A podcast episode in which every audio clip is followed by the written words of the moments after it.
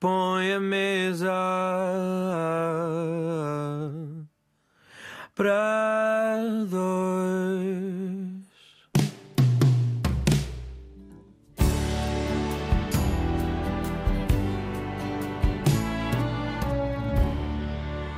Olá, boa noite. O meu nome é Nuno Galpim e hoje reservei uma mesa para dois com Miguel Ângelo. O nome não deixa dúvidas. O Miguel Ângelo dos Delfins. É assim que és conhecido, Miguel? Uh, não, isso lembro que era o Zé Pedro dos Chutes, é que era conhecido assim. Até havia uma banda chamada Zé Pedro dos Chutes. Mas olha que é um bocadinho também. E, e, o Miguel Ângelo dos Delfins é. Eu houve uma altura que me aconselharam, quando estava naquela história das redes, nas redes e das páginas, e para, por causa das pesquisas, que o ideal era o, o site ter o, ter o nome slash Miguel Ângelo dos Delfins, ou qualquer coisa do género, para, para haver maior alcance, não é? Opa, e pronto, e claro, o, o impacto dos Delfins foi uma coisa gigantesca, é natural que ficasse, que fique colado até ao fim, é isso. O impacto foi, o que não quer dizer que não venha a ser, porque vamos ter aí assim um reencontro, já vamos falar disso. Comecemos pela comida. Vamos jantar, Miguel, tu é que escolhes. O que é que vamos comer? Olha, podemos eh, pedir uma vichy soise para entrar. Uh, não é por, por, nenhuma referência a, a acontecimentos no espectro político de há muitos anos atrás. De resto, a Vichy Soase entrou na nossa conversa pelos comentadores políticos e por um é político. Mas eu aprendi a fazer, aprendi a fazer na Bimbi, tenho, tenho que dizer, não é? Uma bela Vichy Soase. E não só, ultimamente desenvolvi uma coisa bastante diferente e apurei-a durante sete ou oito tentativas, que foi a minha própria Margarita, que é ótima, feita é na Bimbi, e ficas lá com um balde enorme que dá para os convidados e dá para toda a gente. Mas como entrada, gosto de. É uma entrada espiritual, digamos, a Vichy Soase, e pronto, é a nossa, é a nossa, nossa introdução a este jantar para dois. E vamos acompanhar para já a Vichy Soase com. Pode ser um branco, primeiro. Uhum. Gostas de branco? Eu não bebo gosto. muitas vezes branco, mas de vez em quando gosto de pontuar uh, um jantar com um branco inicial para depois ser substituído pelo tinto. De alguma região em particular? Douro, Douro. Para começarmos e antes de conversarmos um pouco mais, uma primeira canção escolhida por ti traz o quê, Miguel? Olha, trago um dos meus temas favoritos dos Pet Shop Boys e, quiçá, da pop uh, britânica, que é um tema que também tinha um vídeo muito, muito giro, gostava muito do vídeo, chamado Being Boring. É, né? é, é das minhas canções preferidas dos Pet Shop Boys. É, eu gosto muito, gosto muito do Rent, e não ontem disse ouvir o, o, é, o Rent. Dois pontos, é, é outra das minhas canções. Acho brilhante e as letras são brilhantes. E, e, e trouxe porquê? Não, não para começar o nosso jantar logo evocando uh, uh, o boring, o being boring, mas é uma canção que por trás disso fala do tempo que nós tínhamos e que, por o, o termos, o desperdiçávamos. Uh, isto tem muito a ver também com anos 80 e com aquele numbness dos anos 80 e que bom nós podemos desperdiçar o tempo. E às vezes, quando se desperdiça, entre aspas, o tempo, é quando se está realmente a aproveitá-lo bem, sem stress, com calma, a viver cada segundo. E é o que eu quero para este jantar, é que estejamos aqui a aproveitar bem o nosso tempo é, com esta banda sonora do Being Boring. É uma canção que de facto tem um teledisco lindíssimo, a mostrar como às vezes os fotógrafos sabem trabalhar imagens é que se mexem. É? é verdade. Tu, antes de ser músico, já eras melómano, ou seja, começaste a tua relação com as canções ouvindo as canções dos outros. Sim, muitas, muitas, muitas, e, e muito pequenino. E mesmo eu, eu tenho discos de rock desde os 6, 7 anos. Não é? e tinha, claro que tinha, lembro-me de uns EPs de, de, de, histórias em português do Brasil, na altura, da Cigarra e da Formiga, coisas desse tipo. Um, e também uns EPs fabulosos que meu pai comprava do Raul Solnado com, com prestações ao vivo né, do Raul, um bocado stand-up comedy antes de se chamar assim, né, momentos uhum. que ele tinha no meio da revista portuguesa, que toda a gente conhece ainda hoje. E aqui há uns anos até houve uma reedição e aquilo entrou no top e tudo. É, é fabuloso. E, e, depois posso dizer que, além de uns dois ou três eh, álbuns do, do Top of the Pops, que era um disco muito interessante que, que em Inglaterra saía todos os anos com os hits, os número uns de, de cada mês. De... Tinha ainda outro chamado Sounds Like Hits, que era um bocadinho a mesma coisa. Foi lá que eu ouvi a minha a primeira versão uh, do, do, do, do, Yellow Taxi, sim, do, do que, que é aquela música fantástica da Johnny Mitchell, Big Yellow Taxi. Big Yellow assim. Taxi. É. E, e, o Lola dos Kings, a primeira vez que ouvi o Lola dos Kings foi no, foi no Sounds Like Kids. Portanto, tinha 6, 7 anos. Aos 7 anos, uh, o meu primeiro disco que inaugura realmente a minha discografia é o Led Zeppelin 2. É? É, comprado por ti, com o dinheiro comprado por mim, comprado por mim e um chamado Co do status quo também numa altura, numa versão inicial do status quo, começaram no fim dos anos 60, ali no princípio dos anos 70 lançaram o Quo e a seguir o On The Level, acho que comprei os dois, e o Yellow também. Uh, o, o, Hello, aliás, e, e, foram discos de rock, curiosamente, que foram os meus, meus primeiros álbuns. Só que uh, eu comecei a apaixonar-me pelas canções e pela estrutura das canções, por fazer uma canção, uma coisa artesanal, de teres um verso e depois uma bridge, o refrão, o middle eight, e, e comecei a gostar muito de canções pop ao mesmo tempo. E, e embora tenha com esse passado de rock e mesmo de algum rock sinfónico e progressivo, Emerson Lake Palmer era uma das minhas bandas favoritas. Uh, eu tinha, tinha, um duelo com o meu irmão, o meu irmão gostava dos Yes, eu gostava de Emerson Lake Palmer. Eu, no, no, glam pop ele era fã dos Sweet, eu era fã dos T-Rex, éramos os dois fãs dos Slade também. E portanto, aquelas canções do glam é, são canções incríveis ainda hoje. As canções do, do Mark Bolan são, são coisas incríveis, são canções de 3 minutos, 3 minutos e meio, mas que resistiram muito bem ao tempo, curiosamente. Depois, mais tarde, os próprios Bauhaus fizeram versões de Telegram Sam, por exemplo, coisas desse género. E, e do Get It On, lembras-te do Robert Palmer, uh, o Power Station, a fazer o Get It On, que foi bela uma versão. Uma, uma bela versão. E portanto, eu desde essa altura apaixono-me pelas canções. Pelas canções e também, curiosamente, pelo conceito de álbum. De, daquilo poder estar reunido com alguma lógica, com uma bela capa, com, com as letras lá dentro. E isso tudo acho que foi a primeira coisa que me apaixonou pela música. E ouvias de fio a pavio? Ou seja, a agulha Ouvia. na primeira canção vai até a última, vir ao lado e continua. Sim, sabes que eu há cerca de 20 anos voltei ao vinil em 2003, 2004, comecei só a comprar vinil outra vez e a recomprar discos até que já tinha, já mais rascados e estragados, ou, ou, edições novas de discos que só tinha edições portuguesas muito fraquinhas do final dos anos 70 e princípio dos 80. E, e aí continua a ser assim. Eu estou na sala, ponho um álbum, pelo menos o lado A, ou se puser o lado B, vou ouvi-los de seguida, não, não vou tirar a agulha. E os discos algumas vezes serviram para fazeres amigos? Há aquela histórica uh, reunião, prim, o primeiro encontro entre o Keith Richards e o Mick Jagger acontece porque havia um disco debaixo do braço. Isso aconteceu contigo? Ou seja, os discos e as canções deram-te amigos? Deram até porque um, nós, às tantas, tinha um grupo no liceu, nos primeiros anos de liceu, uh, estou a falar 13 anos, se calhar, uh, de pessoas que começaram a gostar das mesma, da mesma onda. E, e que tinha sido uma onda ali um bocadinho a seguir ao punk e à New Wave, que foi o movimento ska movimento das bandas ska uh, britânicas multirraciais, como a Selector, os Specials, The Beat e, claro, os Madness, esses não uh, interraciais, mas, mas com uma apropriação que eu acho saudável, cultural, de, da música da Jamaica. Uh, e começámos a ouvir muito reggae também, porque havia uns amigos nossos que tinham vindo da África do Sul e outros tinham sido retornados, os portugueses que voltaram de Moçambique e traziam discos do Bob Marley, que não existiu em Portugal e que haviam na África do Sul, e do Peter Tosh também. E, portanto, houve ali um núcleozito que se reunia para ouvir discos, mesmo. E não só em casas, como nas próprias lojas de vendas de discos. Havia uma discoteca onde eu comprei muita coisa nas arcadas do Parque do Estoril, que tinha umas cabines, quatro cabines, onde cabia seis ou sete pessoas lá dentro, Uh, em que nós pedíamos ao senhor para ouvir um disco, íamos lá para dentro e ouvíamos o, lado A de um disco, por exemplo. O senhor era simpático, deixávamos lá estar, às vezes comprávamos, outras vezes não. E ainda outra coisa, como tinha família e tenho em Inglaterra, uh, havia férias grandes em que vinham discos de lá no regresso das férias. O novo o Captain Fantastic, o Elton John veio assim, sei lá, tanta coisa, Sell England by the Pound de Genesis. E portanto, quando esses discos vinham e que não existiam ainda em Portugal, estamos num tempo em que os discos às vezes demoravam um ano e tal a chegar cá via importação, e depois, quando eram fabricados em Portugal, também demoravam muito tempo em relação a com uma decalagem grande em relação à data de, de, original de saída nos seus países. Portanto, eu, eu, como conseguia esses discos, conseguia reunir as pessoas à volta deles. E ainda, parece aquela coisa, e ainda havia postal, que eu usei muito a via postal. Para mandar, comprar. Mandar libras. As Gemma Records da vida. As e Gemmas e a Cops, basicamente. É, Era, comprava libras, metia as libras escondidas com papel químico dentro do envelope, enviava aquilo. Aí, passado um mês e tal, recebíamos a o, aquela caixa de cartão quadrada, que agora continuo a receber em casa e é sempre uma alegria receber uma caixa de cartão quadrada com um disco lá dentro. Agora, apesar desse entusiasmo pela música, o teu rumo como estudante levou-te à arquitetura.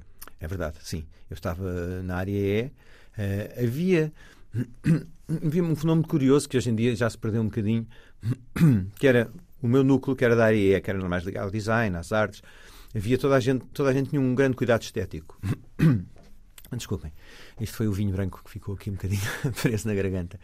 Mas isso, isso refletia-se na maneira como nos vestíamos. E, e, nós tínhamos mesmo um gangue em, em, São João de Estoril, em que basicamente tínhamos apertado fatos dos nossos avós e, e os Fedora hats e aquela coisa, e vestíamos mesmo, putos, eh, à séria para ir estudar, para ir para o liceu. E éramos vistos como aquele gangue que aparecia lá com os discos dos Madness debaixo do braço e dos Specials, e vestíamos daquela maneira como se fôssemos velhos. E aqueles sapatos dos buraquinhos que os avós usavam, aqueles sapatos ingleses, e era, era muito a nossa, a nossa onda. E, e, portanto, essa, essa, toda essa vertente acho que nos uniu muito. Ainda hoje sou muito amigo de todas essas pessoas e nos encontramos em jantares. E até temos um grupo no WhatsApp, imagina só, agora também. E, e, portanto, toda, toda, toda essa vertente que acompanhava a música era também, era também muito, muito importante. Mas tinhas perguntado qualquer coisa. A arquitetura. A arquitetura. Nasce no meio dessa gangue. Sim, nasce no meio dessa gangue. Eh, eu depois entro na faculdade, entro ainda numa altura que, que, a Faculdade de Arquitetura estava dentro das Belas Artes, antes de se separar e de passar para a Universidade Técnica de Lisboa. Portanto, era um ramo das Belas Artes da Arquitetura. Era no Convento de São Francisco, ali na, na Baixa, no Chiado. Eh, era um sítio que digo que não tinha muitas condições físicas para estudar ou para trabalhar, mas tinha um ambiente incrível incrível de. E estavas perto das lojas de discos todas do, todas. do Chiado, da Baixa. que eu já conhecia, que eu já conhecia. Ainda há pouco tempo estava com o Rui Pregal da Cunha e contei-lhe que quando era miúdo, quando saiu o Amor dos Heróis do Mar, que obviamente que se tornou uma das minhas bandas, ou a banda portuguesa favorita, um, eu fui a Lisboa, vim a Lisboa, estamos tinha 16 anos, e, e, e, comprei discos para todos os meus amigos que também queriam. Eu vim a Lisboa de comboio e comprei 8 ou 9 maxis para levar para Cascais, para o pessoal ter o amor dos heróis do mar. Portanto, já conhecia essas, essas lojas de discos. Estava próximo também de, de, de uma pequena movida que, que ao princípio uh, dizia-se que era um decalque do Madrid Mata, mas não, Lisboa teve uma onda muito personalizada e muito própria, na moda, as manobras do século, quando apareceram, já havia Ana Salazar, mas apareceram jovens estilistas, o, o Tenente, o, o motor que foi o Mário Matos Ribeiro e a Abundância, pessoas a mexer com as coisas, a música nova a aparecer, concertos com Sétima Legião ainda muito no seu início, e Croissant e Urbo no Pátio das Belas Artes, havia muita coisa a mexer. E havia à noite no Bairro Alto, claro. Portanto, era, foi um momento muito, muito, muito feliz para mim, muito especial, porque consegui libertar-me de qualquer preconceito que porventura tivesse, racial, sexual, social, e, e convivemos, convivemos com muita gente diferente e aprendi muito nesses anos. Vamos continuar a jantar. Depois de Vichy Soares vem o quê, Miguel? Bem, agora temos que escolher o prato. É, eu prefiro peixe. Não sei se está tudo bem estou, contigo. Estou então, otimamente contigo. Vamos, vamos atirar-nos para uma loucura e vamos pedir aqui a dourada ao sal que eles fazem muito bem. E para acompanhar, continuamos num branco? Eu faço aquele crime, entre aspas, que é beber tinto com os peixes. Não sei se incomoda. Nada. Então vamos continuar no Douro. Continuamos no Douro. E vamos mudar para o tinto. E para ouvir, enquanto fazemos esta mudança. Outra canção que é das minhas favoritas eh, é uma canção do Burt Bacharach, que nos deixou aqui há um, há um ano, aí ou dois, já nem sei, não consigo contar o tempo. Uh, desde o Covid não consigo contar bem o tempo, deve ter sido uma sequela do Covid. Por outro lado, é bom. Uh, é ter, ter tempo para desperdiçar, não é? Do being boring e agora ir para algo também muito importante. Epá, nós não nos devemos preocupar uh, nem dramatizar tanto as coisas diárias das nossas vidas como às vezes o fazemos. Eu sei que o cenário universal não é assim tão não é assim tão azul ou cor-de-rosa, mas o Make It Easy on Yourself é um, um, lema de vida que eu tenho mesmo. É uma canção interpretada pelo Scott Walker, ainda na face com, com os falsos irmãos Walker Brothers, e, e é, é, para mim é uma das canções mais perfeitas que foi feita na música popular. Walker Brothers, depois dos Pet Shop Boys, a comida também está a ser boa e a conversa vai no mesmo sentido. Miguel, um, por teres um trabalho na música, tiveste uma oportunidade de, se calhar, conhecer o país de uma forma que a muitos não é permitida. Uh, concertos aqui, ali, uh, até um programa de televisão que, a dada altura, hum, protagonizaste, que te colocou em largos de cidades por todo o país. Conheceste um país profundo. Como é que foste acompanhando essa descoberta uh, daquilo que eram os teus horizontes iniciais, Cascais, Lisboa? Como é que foste alargando essa visão do país por ser músico? Olha, foi talvez em 87, nós já tocávamos desde 84, quando fizemos o primeiro single, mas eh, basicamente eram circuitos de clubes, eh, Lisboa, outra banda, uh, Ribeiro do Porto, uh, Aveiro, ocasionalmente, Figueira da Foz, mas, uh, digamos, a estrada começou em 87, com o primeiro álbum. Foi o Libertação que permitiu aos Delfins ter um cartão de visita um bocadinho maior Uh, e, e, começaram a poder a tocar, a fazer turnés, uh, turnés para forças políticas por todo o Alentejo, por todo o lado. E, e, foi, e foi a primeira vez que realmente eu conhecia já um bocadinho do país antes da, da, da, música, porque o meu pai era, era, artista plástico e fazia muitas exposições. E houve uma altura que ia muito com ele. E até o ajudava a montar as exposições, ia para Viseu, ia para a Marca Canaveses, que era a terra dele, Viana do Castelo. Uh, portanto, já conhecia conhecia o, o, o, norte mais ou menos, o, o, sul conhecia das férias de adolescente do Algarve, claro, mas eu conhecia um outro Portugal mais profundo, como se diz, e mais interior, quando comecei a tocar às festinhas todas, e às festas religiosas, e às, às festas municipais, e às, às feiras agrícolas, coisas desse tipo. E foi, não digo que foi um choque, porque já podia antever isso, e já se calhar todos aqui em Lisboa antevíamos isso, mas havia uma grande distância que não era só por não haver A1 ou por não haver autoestradas. A, a distância era mesmo cultural, não era só geográfica. E, e, e lembro-me que bateu muito connosco. Nós achámos, ok, se calhar pensas que o teu círculo de amigos é representativo do país e que Cascais e Estoril e Lisboa e Setúbal é representativo e não é. E, e realmente foi um, foi, um, foi um bocadinho um choque, acho que posso dizer, perceber, pá, porque, porque às vezes chegámos lá e não havia o mínimo dos mínimos, não havia o básico dos básicos, que nós achávamos que era o básico dos básicos, como por exemplo corrente elétrica para poderes ligar um sintetizador e aquilo não ter flutuações e não mudar os presets do sintetizador a meio de uma música, por exemplo. Ou não haver mesmo terra, nem eletricidade e, e, e coisas mirabolantes. Portanto, aí. Mas víamos também que havia do lado das, das juntas de freguesia, das associações de estudantes. Havia um esforço muito grande em querer nos oferecer o melhor que eles tinham. E isso era, uma, era um sinal positivo para nós também. Ok, há aqui uma, algo que tem a ver com construção e com progresso. E percebemos que todos aqueles 5, 7, 8 anos iniciais eram anos de construção de algo que não havia, que era um circuito de música, ao vivo para uma indústria portuguesa, se quiseres. Isso passou-se muito nos anos 80. Toda a gente andou a construir uma indústria portuguesa musical que não existia, não é? Não havia managers, não havia agentes, os roadies eram nossos amigos, os técnicos de som ou de luz também eram, eram autodidatas. E, portanto, tudo isso se formou à custa de muitos grupos, de muitos quilómetros e de muito pó de estrada, como se diz. E, portanto, acho que isso não nos desmotivava, pelo contrário, dizem, aqui é muito trabalho a fazer, vamos, vamos, também ser um dos peões desta construção, pá, para um gajo chegar aqui, se calhar daqui mais de 10 anos ou 15 e poder tocar em palcos grandes como tocam as bandas estrangeiras, não é? Portanto, havia sonho uh, do, do, do, nosso, do nosso lado. Mas sim, era um país muito distante, como eu te disse, não só por se demorar mais do que as 9 horas do, dos chutes de, de, Lisboa a Bragança, porque os Delfins demoraram 12, quando foram tocar num festival dentro do Castelo de Bragança e chegaram atrasados, e, mas havia uma distância cultural.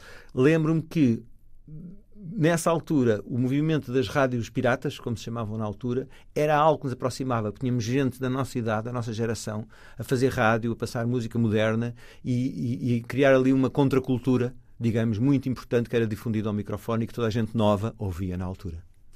Uh, sentiste, a dada altura, e a coisa se calhar não corresponde ao início do, do teu percurso nos Delfins, mas uma etapa se calhar já nos anos 90, quando os discos atingem valores eh, de vendas astronómicos, ainda há pouco tempo saiu aí em vinil finalmente o Caminho da Felicidade, é que é um best-of dos Delfins que atinge números pouco habituais entre nós, uhum. mas eh, vives certamente uma relação de popularidade que muda a tua relação com os outros? Como é, que, como é que foi enfrentar um estatuto de popularidade para o qual foste catapultado? Lá está, havia já um lastro, houve um começo, houve singles, houve álbuns, mas de repente nos anos 90 os Elvis eram mesmo muito populares e tu certamente eras reconhecido Sim. mal saísse à rua. Sim, mas uh, por um lado o país não é assim tão agressivo nesse aspecto. Eu acho que as pessoas o que querem é. Ter... Nunca sentiste intrusão? Não. Houve dois ou três casos, como, como acho que toda a gente teve, que, teve, que foi assim uma figura pública mais presente coisas que acontecem, mas não tem assim uma carga tão forte. Mas uh, eu acho que as pessoas querem apenas dizer qualquer coisa, ou na altura era um autógrafo, agora é uma, uma selfie. Não é? Mas é, nunca senti que houvesse assim uma coisa de stalking a sério, ou, ou de, claro que já houve, a história que o António a história com António Manuel Ribeiro, por exemplo, e, que chegou mesmo a tribunal, mas, mas de resto eu nunca. Claro, é, é vais a todo lado e as pessoas conhecem-te e falam-te, às vezes queres ter um, um espacinho, mas não, não podes ter. De qualquer modo, eh, volto a dizer, não achei assim que fosse tão agressivo. Um, era muito popular ao ponto do Marcelo, ainda não presidente, de parar na rua e gostava muito de ver o Cantigas na rua. Como dizia o taxista, aquilo era muito transversal. E é que eu percebi a polaridade. É quando havia pessoas tão diferentes a reconhecer-me e a felicitar-me, é que dizia, pá, cheguei a todo lado. O que é estranho, porque musicalmente, eu lembro-me, por exemplo, quando foi os Coliseus do Saber Amar, em que fizemos três Coliseus, Lisboa e dois no Porto, que na altura era uma loucura, não é como agora, que se podem fazer 30, não é? Mas eu, eu, sentia que, ok, eu estou a chegar a estas pessoas todas, mas tenho dificuldade em perceber. Hum, isto quase pode parecer elitista e eu estou a medir as palavras do que vou dizer, mas tinha a certeza que, que metade daquelas pessoas ou mais não ouviam a música que eu ouço. Por exemplo, é uma maneira simplista de dizer. Ou seja, eu percebi que era polar quando cheguei a toda a gente, mesmo, mesmo aquelas que não se identificariam comigo como pessoa, com os meus gostos, com a minha onda, com a, com a minha estética. E, portanto, aí, aí é que foi aquele pronto, foi. Eu acho que em Portugal, para se ter esse sucesso, tem, tem, tem que acontecer isso. Porque não há público suficiente para ter sucesso de outra maneira. Um grande sucesso. Uh, de qualquer modo, eu já vinha num percurso que, que, tinha demorado 11 anos a chegar ali, ou 12. Portanto, eu acho que também houve um crescimento tão progressivo dos Delfins que eu acho que ninguém se deslumbrou na banda. Pá, se calhar houve mais loucura, houve mais drogas num caso ou no outro, tudo bem.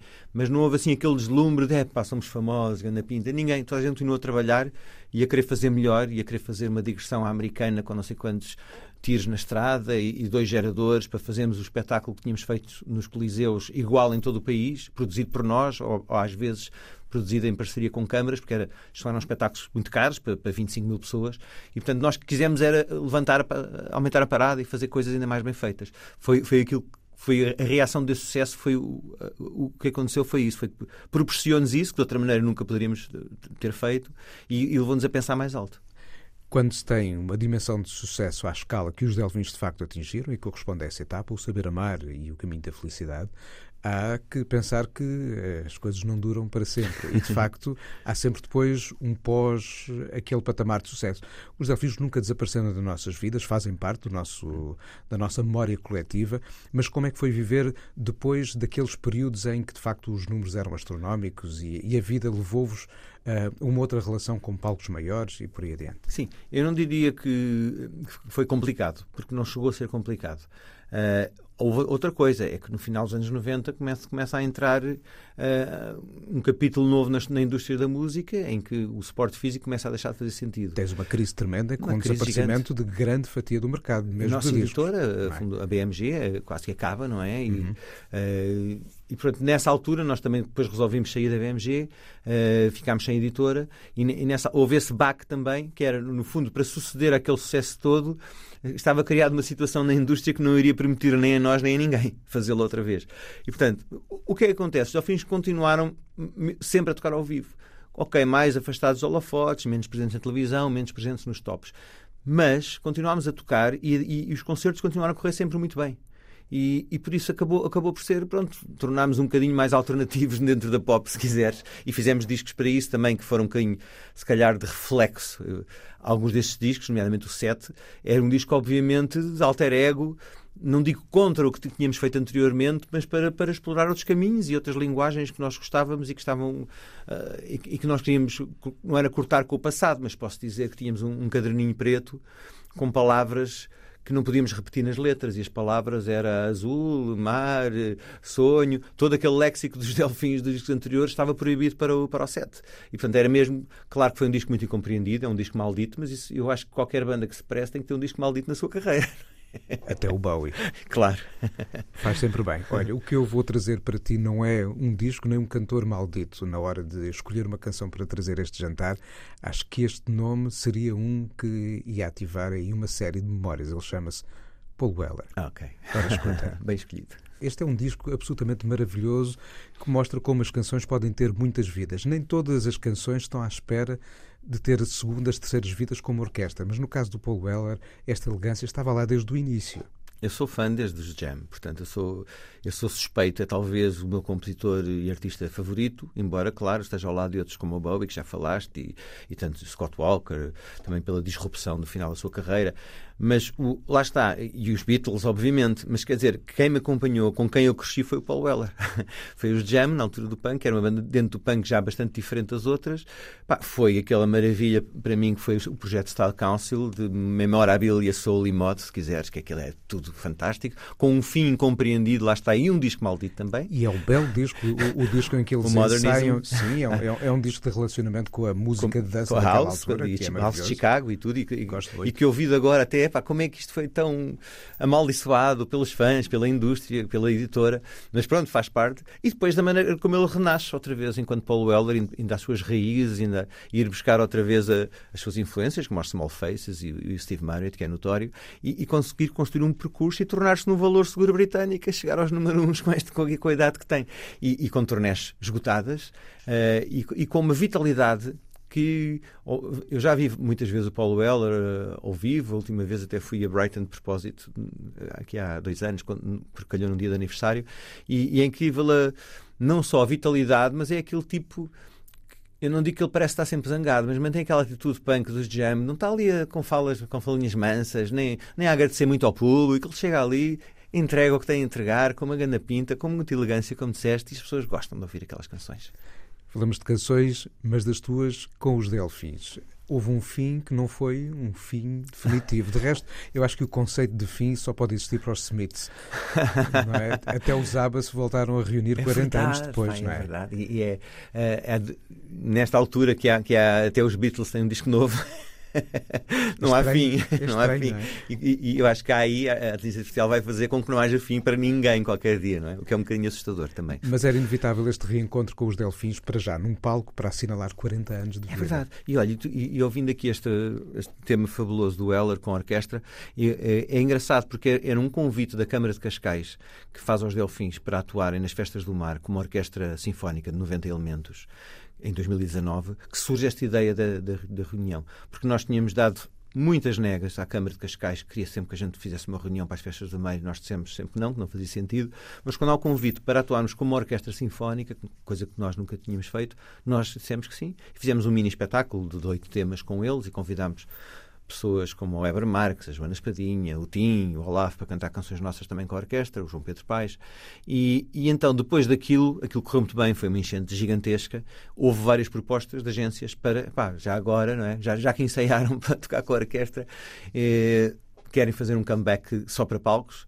E foi aí que nós decidimos, ok, vamos fazer um comeback só para palcos. Depois houve o Covid, ficou tudo adiado dois anos, basicamente, e, e chegamos agora ao, ao, que vai ser a grande celebração dos 40 anos de canções no Altice Arena, a 6 de Abril. E é um encontro, lá está, é, é aquilo que eu te digo, tal como nenhum concerto de Delfins tinha corrido mal em 25 anos, hum, essa reunião também não correu mal e os, e os espetáculos que, que, já fizemos e o Rock in Rio, que foi o de abertura, são espetáculos em que aquelas canções vibram de uma maneira muito especial. Eu conheço-as bem, porque tocas com resistência, toca solo. O Fernando Cunha também toca solo nos seus projetos, mas não é a mesma coisa. Portanto, eu acho que aquilo são aquelas cinco pessoas, seis, que adora estar dentro do bar, claro. Estas seis pessoas fazem com que aquilo soe daquela maneira. E mesmo, claro, e se houver outra banda a tocá-las, se calhar também soam bem, mas não são daquela maneira. Delfins, ao vivo, Altice Arena e a coisa fica por aí? Eu não sei. E sabes que é, é, aquela pergunta do milhão de dólares, não é? Se alguém der um milhão de dólares. Mas é, é, é difícil resistir. É, é, é, mais de facto é o milhão de dólares ou há o entusiasmo? Não, há um o que é que fala mais alto? Há um entusiasmo também. Há um entusiasmo, tem que haver condições, porque nós não podemos fazer um espetáculo mediano, nem em termos de cenário, nem em termos de luz ou do uso do vídeo, não é? E portanto optámos fazer um espetáculo que é caro porque temos um VJ a trabalhar ao vivo, temos o melhor técnico de luz, os melhores engenheiros de som, um palco grande, bom, e, e queremos fazer. E são espetáculos de, que também sempre a abrir, digo, porque são os singles, só tocamos os singles. Portanto, o que a gente quis fazer, basicamente, foi uma réplica atual dos concertos de 95, 96, 97. Portanto, não há nenhum tema dos Delfins a seguir a 97 tocado neste concerto. Portanto, são, é, é, não estamos a, não estamos a, São os clássicos. São os clássicos, mas é quase como se fôssemos tocar a turnê do Caminho do, do Saber Amar, digamos, porque também tem temas de Saber Amar. Mas é uma mistura da turnê, a setlist é uma mistura da turnê do Caminho da Felicidade com a do Saber Amar. E é um bocadinho essa recriação do espetáculo que a gente leva a palco. Portanto, não há aqui disco novo, não há temas novos, não há pretensões nenhumas. Há fazer um, apresentar um, um espetáculo. Uh, que congelámos no tempo e que agora, passados estes anos todos, voltamos a levar ao palco. E é um espetáculo que, de facto, entra no arco certo dos 40 anos de, de, vida dos Delfins, porque os números continuam a fazer sentido e se viajássemos no tempo, estaríamos a recuar uma altura em que vocês se apresentaram com um single onde, numa das faixas, escutávamos uma canção histórica do Festival da Canção que precede até a vossa loucura de ir concorrer ao Festival da Canção. É verdade, o vento mudou, não é? O vento uhum. mudou, uh, o grande Eduardo Nascimento.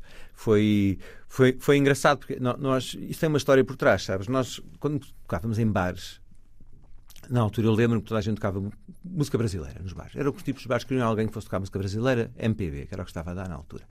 Era uma altura em que éramos muito invadidos todas as semanas no Coliseu, ou pelo Caetano, ou pela Maria Betânia, ou pelo Chico. Toda a gente vinha cá muitas vezes. E toda a gente achava que isso é que, é que estava a dar. E nós queríamos tocar originais nos bares. E os tipos dos bares não queriam que a gente fosse lá tocar canções que ninguém conhecia. E, portanto, nós conseguíamos negociar com eles uma atuação em que houvesse cinco ou seis uh, originais e o resto fossem versões.